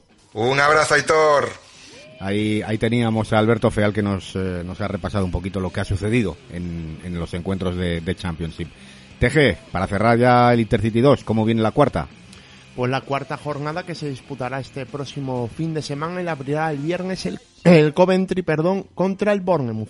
El sábado tenemos el grueso de la jornada con el Norwich Derby, eh, Blackburn Rovers Cardiff, Luton Wycombe, Middlesbrough Barnsley, Nottingham Forest Bristol City, Reading Watford, Rotherham Huddersfield, Sheffield Wednesday eh, Queens Park Rangers y Swansea Millwall. Ahí, ahí queda dicho. Eh, lo hablaremos, eh, lo hablaremos la, la próxima semana. El lunes nos lo contará Alberto. Y ¿no? si te parece rematamos con los partidos del domingo que son el Ah, que hay domingo. Ay. Sí, que le he venido arriba. Sí, son los partidos del domingo el Brentford Preston y el Stoke City Birmingham. Perfecto, ahora sí, ahora sí. Ahora sí, ahora sí. Pues nada, que, que ya todos, los del domingo también nos los contará, nos lo contará eh, el bueno de Alberto. Eh, nosotros vamos a continuar, venga.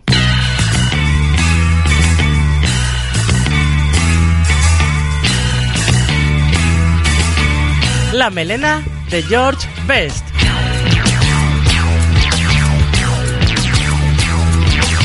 Y momento ahora para hablar un poquito de historia, claro que sí. A ver eh, qué nos trae hoy el gran Álvaro Ramírez, que ya le tenemos por ahí al otro lado del hilo telefónico. Álvaro Ramírez, muy buenas. Muy buenas, Aitor. Cuéntame, amigo, ¿qué tenemos hoy de menú? Hoy traemos una breve historia, probablemente muy conocida, pero que siempre merece la pena recordar. Vamos a hablar del Tottenham, de un jugador muy relevante de su plantilla Sí. y de un partido de golf. Con semejante presentación, uno podría pensar automáticamente en Gareth Bale, pero lo cierto es que hoy toca contar la historia de John White, conocido como el fantasma de White Hart Lane. Ajá, pues conocemos la historia de, de John White, del fantasma de White Hart Lane. Metemos sintonía y escuchamos a Álvaro Ramírez.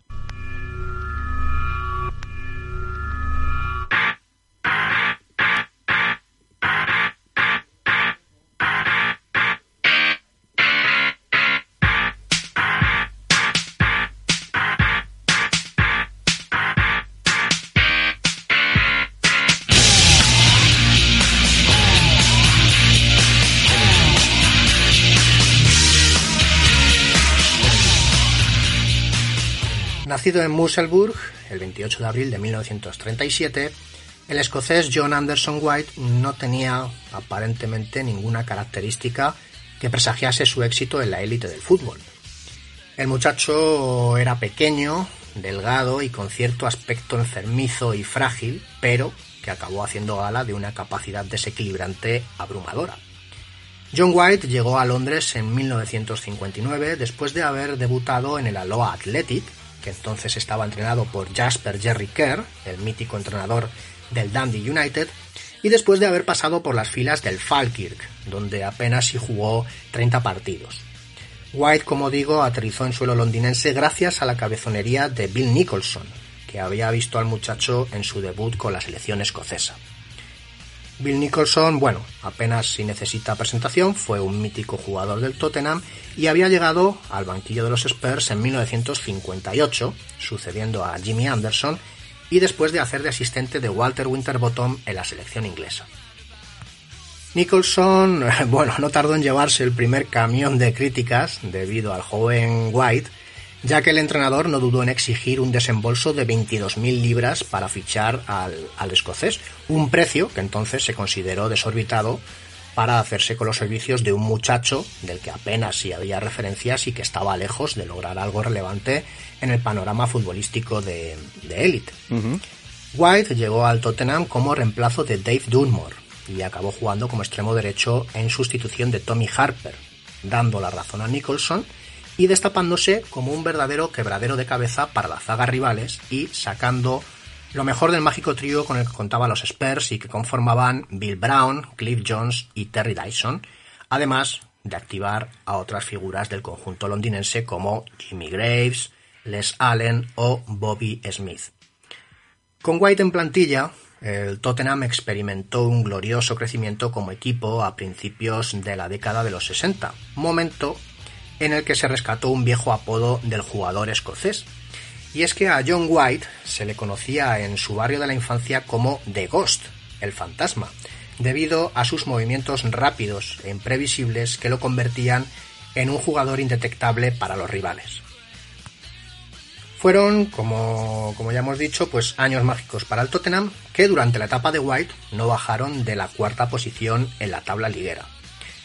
El escocés jugó en total 183 partidos con el conjunto de Londres, donde sumó 40 goles, y en el que salió campeón de liga, campeón de la FA Cup y campeón de la Recopa de Europa, tras un mítico partido frente al Atlético de Madrid, en el que el Tottenham arrasó 5 a 1 con un gol y tres asistencias de John White. Pero nos encontramos frente a otra historia que acaba en tragedia. El 21 de julio de 1964, John White se desplazó a Crew Hill para jugar al golf junto a, junto a unos amigos. Ocurrió que el clima se volvió loco y una, una fuerte tormenta cayó sobre el verde de Crew Hill, donde John White, a pesar de las sugerencias de sus compañeros, se empeñó en continuar hasta el hoyo 18 sin tener en cuenta la tormenta. Sucedió que el temporal se volvió más violento y White no tuvo otra ocurrencia que resguardarse bajo un árbol. En ese momento, un rayo cayó sobre John White y lo mató. El jugador escocés tenía entonces 27 años. Hoy en día, en medio de ese regusto inglés por las leyendas y los mitos, una tormenta en mitad de un partido del Tottenham tiene un significado épico y especial. Cuando eso sucede y los rayos se dibujan en el cielo, los más veteranos aseguran que es The Ghost, el fantasma, que acaba de llegar. Caray, qué, qué final, macho, vaya, vaya tela. Eh, Álvaro Ramírez, de verdad, un auténtico placer como siempre escucharte el próximo lunes más. Un abrazo, amigo. Un abrazo, Aitor. Ahí está Valoro Ramírez. Eh, tela, eh, Teje, vaya, vaya, vaya final. Final inesperado. Inesperado. Totalmente, sí, sí. Error por partida doble, tanto el acudir al campo de golf en las condiciones adversas en las que estaba la climatología, más luego el resguardarse bajo un árbol. Ahí está, ahí está. Eh, Gareth, ya sabes lo que hay, eh. O sea, no, ni se te ocurra. Eso de Wales Golf Madrid in that order. eh, Prioriza un prioriza, poquito las prioriza. cosas. Mejor que- lo de Wales y Tottenham ponlo como quieras, eh, pero es. el golf mm, con, A un con, con sol. tercer o cuarto plan. ¿no? Con Eso sol, es. con sol.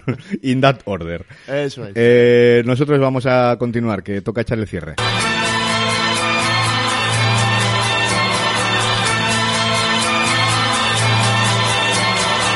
Hillsborough Corner.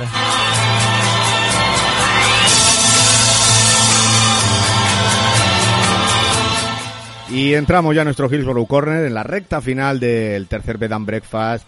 Y vamos a hablar de, de un equipo que está ahí en lo más alto, eh, haciendo, haciendo cositas muy interesantes, porque es la primera vez desde el, desde el año 93 en la que el, Everton gana su- sus tres primeros partidos. Eh, mejor inicio de la historia del, del equipo de Liverpool desde que la Premier League tiene esta denominación de Premier League. Y para analizar un poquito al equipo de Carlo Ancelotti, pues nos vamos a ir hasta Venezuela para, para hablar con, con un gran amigo, con Javier Parra Peña. Javier, muy buenas, bienvenido de nuevo a Bed and Breakfast. ¿Cómo están, cracks? Tiempo sin hablar con ustedes, pero me gusta comenzar con este buen tema. Uno de los mejores equipos por ahora que comienza la Premier y yo creo que es sensacional poder comenzar con esto. Desde luego que sí, un equipo que nos está gustando muchísimo a todos.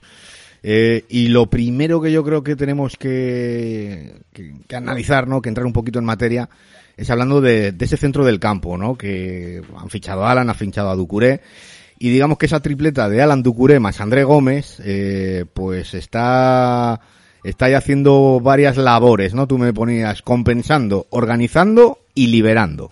Sí, porque creo que pese a que la, que la principal figura del equipo está absorbiendo mucho hype, que después hablaremos de él, creo que es fundamental hablar de lo que están haciendo los tres mediocampistas en- dentro del esquema que está planteando Carlos Ancelotti, porque los tres, pese a tener roles posiblemente un poco más estructurales, siendo más fundamentales en la construcción de la jugada, creando más contexto para que los atacantes tengan esa, esas ventajas necesarias para poder brillar, creo que los nombres de Alan Docure y André Gómez son fundamentales. El brasileño como el eje del equipo, sacando la pelota, posiblemente no tan relacionado con lo que pueda generarse en el último tramo, un rol que tenía mucho más en el Napoli, que era un futbolista de mucha más llegada, aquí en el Everton lo vemos un poquito más retrasado, teniendo un poquito más la batuta desde ese sector, con un Docuré por, por el costado derecho, compensando mucho a James Rodríguez, teniendo movimientos constantes para liberarle las líneas de pase, para que el colombiano sea esa pieza fundamental en las recepciones tanto entre líneas como posiblemente en banda derecha, ya pensando en interiorizar. Y un André Gómez que se relaciona un poquito más con el último tramo de la cancha, posiblemente teniendo un rol mucho más de, no digamos defensivo, pero sí de mucha más seguridad desde el pase, teniendo en cuenta que el Everton utiliza el costado izquierdo como una vía más de progresión o de agresividad cuando tiene la pelota, más que de creación, teniendo en cuenta que la banda derecha acumula mucho, mucho buen pie y con la presencia de James en ese costado se ve mucho como el Everton prioriza jugar por esa banda, pero con un André Gómez que, secundando un poquito a, Alan dentro de esa zona, siempre entrega buenos pases de seguridad, siempre intenta relacionarse entre líneas y siempre intenta llegar un poquito más arriba que los otros dos compañeros que antes mencionamos. Eh, lo nombrabas, la gran estrella, James Rodríguez, que juega un poquito, aunque parta desde banda, digamos sobre el papel, cuando nos ponen las alineaciones y demás, pero juega, juega más por dentro. Y juega por dentro y evidentemente con estos tres que has nombrado, digamos, haciendo todo el trabajo, entre comillas, eh, James le encontramos ahí con, con plena libertad, ¿verdad?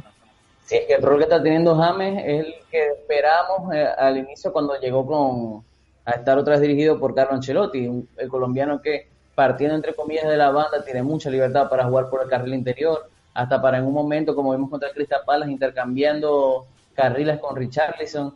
El colombiano es dueño del equipo, por lo menos cuando el equipo tiene la pelota, y yo creo que eso es lo que necesitaba él para poder volver a ser ese futbolista que marcó la diferencia en épocas anteriores y que es capaz de poder liderar un proyecto que tiene aspiraciones importantes, porque yo creo que eso es lo más importante, que el colombiano está teniendo ese rol fundamental y que le está dando ese plus competitivo al Everton, porque si revisamos las estadísticas en un artículo que publicó ayer The Athletic, hablando un poco de lo que ha sido la evolución de este Everton y cómo Dominic Calvert-Lewin, que después hablaremos de él, ha tenido un efecto más superior dentro del área, es que podemos ver que el Everton ha aumentado a un gol su expected goal en comparación a la temporada pasada. La temporada pasada promediaba un, un porcentaje de 1,4 goles y ahora promedia 2,4 y no es un equipo que ha aumentado sus disparos, porque es un equipo que la temporada pasada ah, disparaba entre 12, 13 veces por partido y esta temporada dispara 14. O sea, es un equipo que más allá de conseguir un peso ofensivo mayor, lo que está haciendo es generar muchas mejores oportunidades de peligro.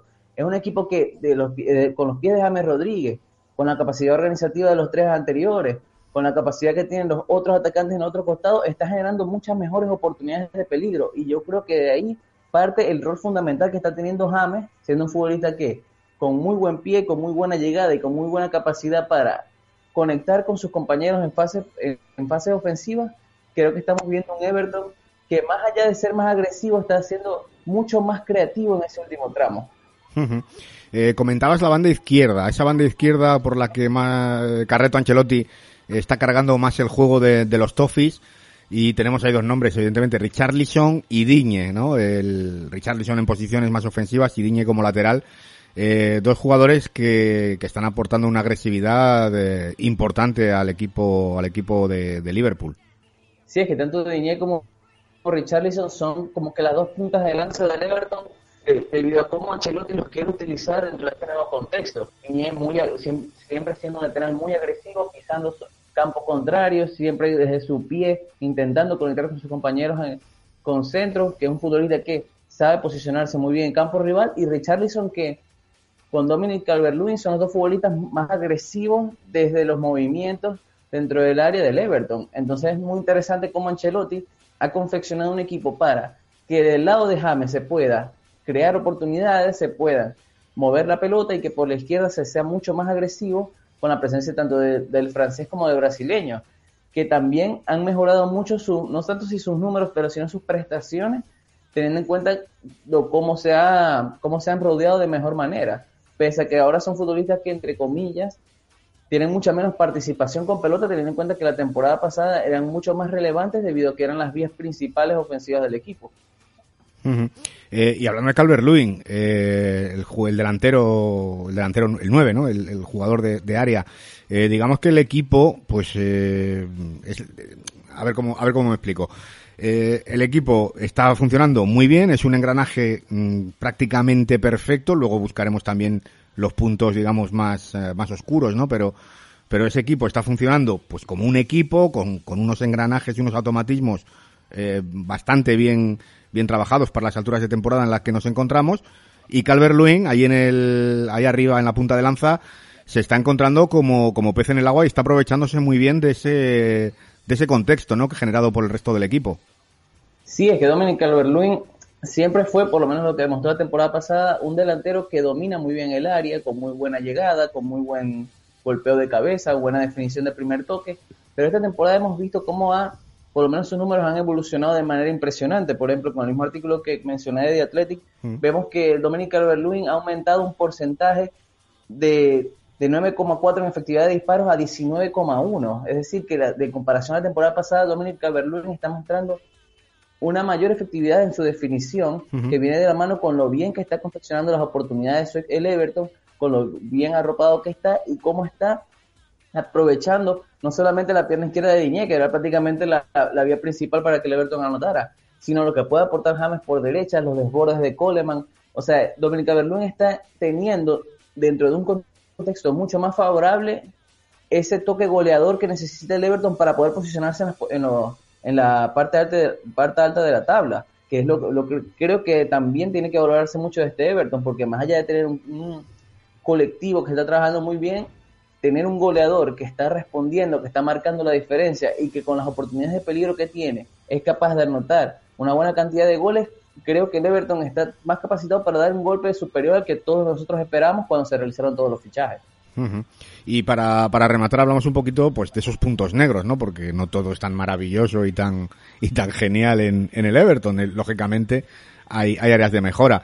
Hablamos, mm, y hoy es recurrente durante el programa, de los problemas defensivos. Quizá mm, se necesita jugadores o algún jugador de más eh, envergadura, podríamos decir, de más jerarquía. Y, y, tú me apuntas que quizá haya ahí que dejen alguna duda eh, defendiendo en estático y, y, en los retrocesos, ¿no? Sí, pese a que es complicado hablar porque también tenemos tres partidos que posiblemente no hayan exigido en su totalidad al hmm. Everton a nivel defensivo, hmm. teniendo en cuenta que también dentro de sus números ha mejorado mucho en comparación a lo que mostró en, temporada, en la temporada pasada, porque por lo menos hay un dato que es impresionante. Es la primera vez en los últimos cuatro años, hablando del último partido del Everton, que Wilfred Zaha no regatea a ningún jugador jugando en casa, y eso es impresionante. O sea, estamos hablando de que uno de los jugadores más regateadores de toda la Premier League no pudo regatear contra el Everton. Que eso marca muy bien como el Everton, a nivel de gestión de pelota, a nivel de posicionamiento, está trabajando mucho mejor a nivel defensivo.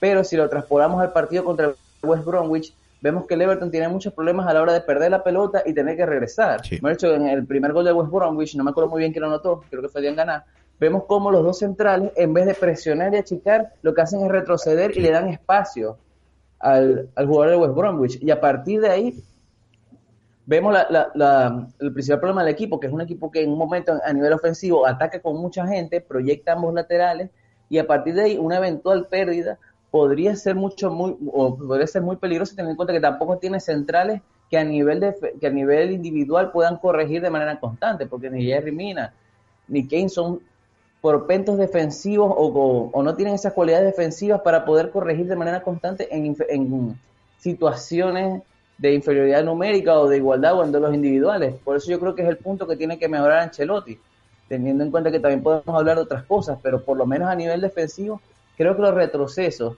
y también en, en estático, teniendo en cuenta que es un equipo que tiene jugadores que prefieren o que tienden a saltar de manera constante hacia el poseedor de la pelota y generar esos espacios, Creo que el Everton tiene que mejorar en esa zona, teniendo en cuenta que ahora sí se le vendrán partidos mucho más complicados y contra rivales que sí le van a exigir muchas cosas y más que todo eso, le van a quitar la pelota, donde también tenemos que ver cómo va a ser ese Everton, porque va a ser un Everton que va a tener que competir la pelota contra un equipo que esta vez sí va a querer quitársela. Pues eh, iremos, iremos viendo lo que lo que va dando de sí este Everton, pero vamos, de momento eh, lo que está claro es que nos divierte y mucho. Javier Parrapeña, desde Venezuela, desde el estado de Zulia, de verdad, un auténtico placer. Muchísimas gracias por, eh, por pasarte un lunes más por Bed and Breakfast. Y nada, eh, hablaremos próximamente. ¿Vale, amigo? Un abrazo. Un abrazo, gracias. Espero volver a hablar con ustedes lo más pronto posible. Seguro que sí. Ahí, ahí estaba Javier Parrapeña. Eh, buena radiografía que hemos hecho del, del equipo de Ancelotti. Sí, sí, sí, como siempre, Javier ahí desmenuzando y diseccionando muy bien al equipo de turno que le toque, en este caso a un Everton, que evidentemente el hype generado más eh, las tres eh, victorias con las que contabiliza sus tres partidos, pues merecía capítulo aparte y muy buena radiografía como siempre. Ahí está. Nosotros nos vamos.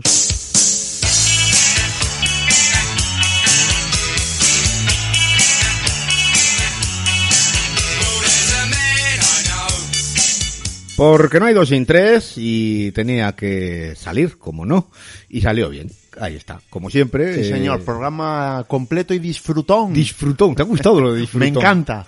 Una gozadera de programa, ¿eh? Sí, sí, sí. Y si sale, y si sale bien es porque Fernando Tejerina con los botones, pues es un máquina, sí señor, ahí está. Así Ahí que estamos. muchísimas, muchísimas gracias, Teje, y el próximo lunes más. Así es, eh, muchas gracias y el próximo lunes pues eh, seguimos al pie del cañón. Y a vosotros amigos, que es un auténtico placer estar aquí cada, cada semanita, un- una hora y media, dos horas, según cómo se vaya terciando, eh, hablando de fútbol inglés, que nos gusta, nos encanta y esperemos que, esperamos que a vosotros también os guste.